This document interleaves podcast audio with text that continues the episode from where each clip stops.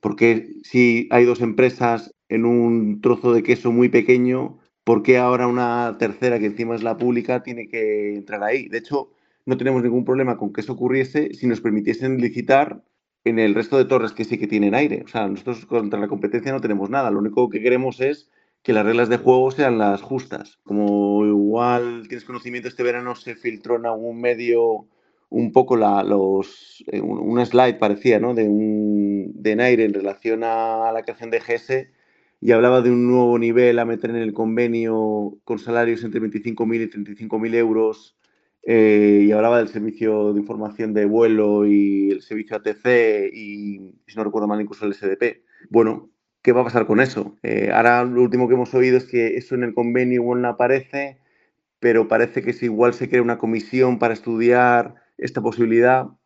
Bueno, en resumen, lo que queremos son las, las, las mismas oportunidades que todo el mundo, las cartas sobre la mesa y tener oportunidades ¿no? para poder mejorar todos. ¿Quieres escuchar esta entrevista completa? Descarga ya el último capítulo de Aerovía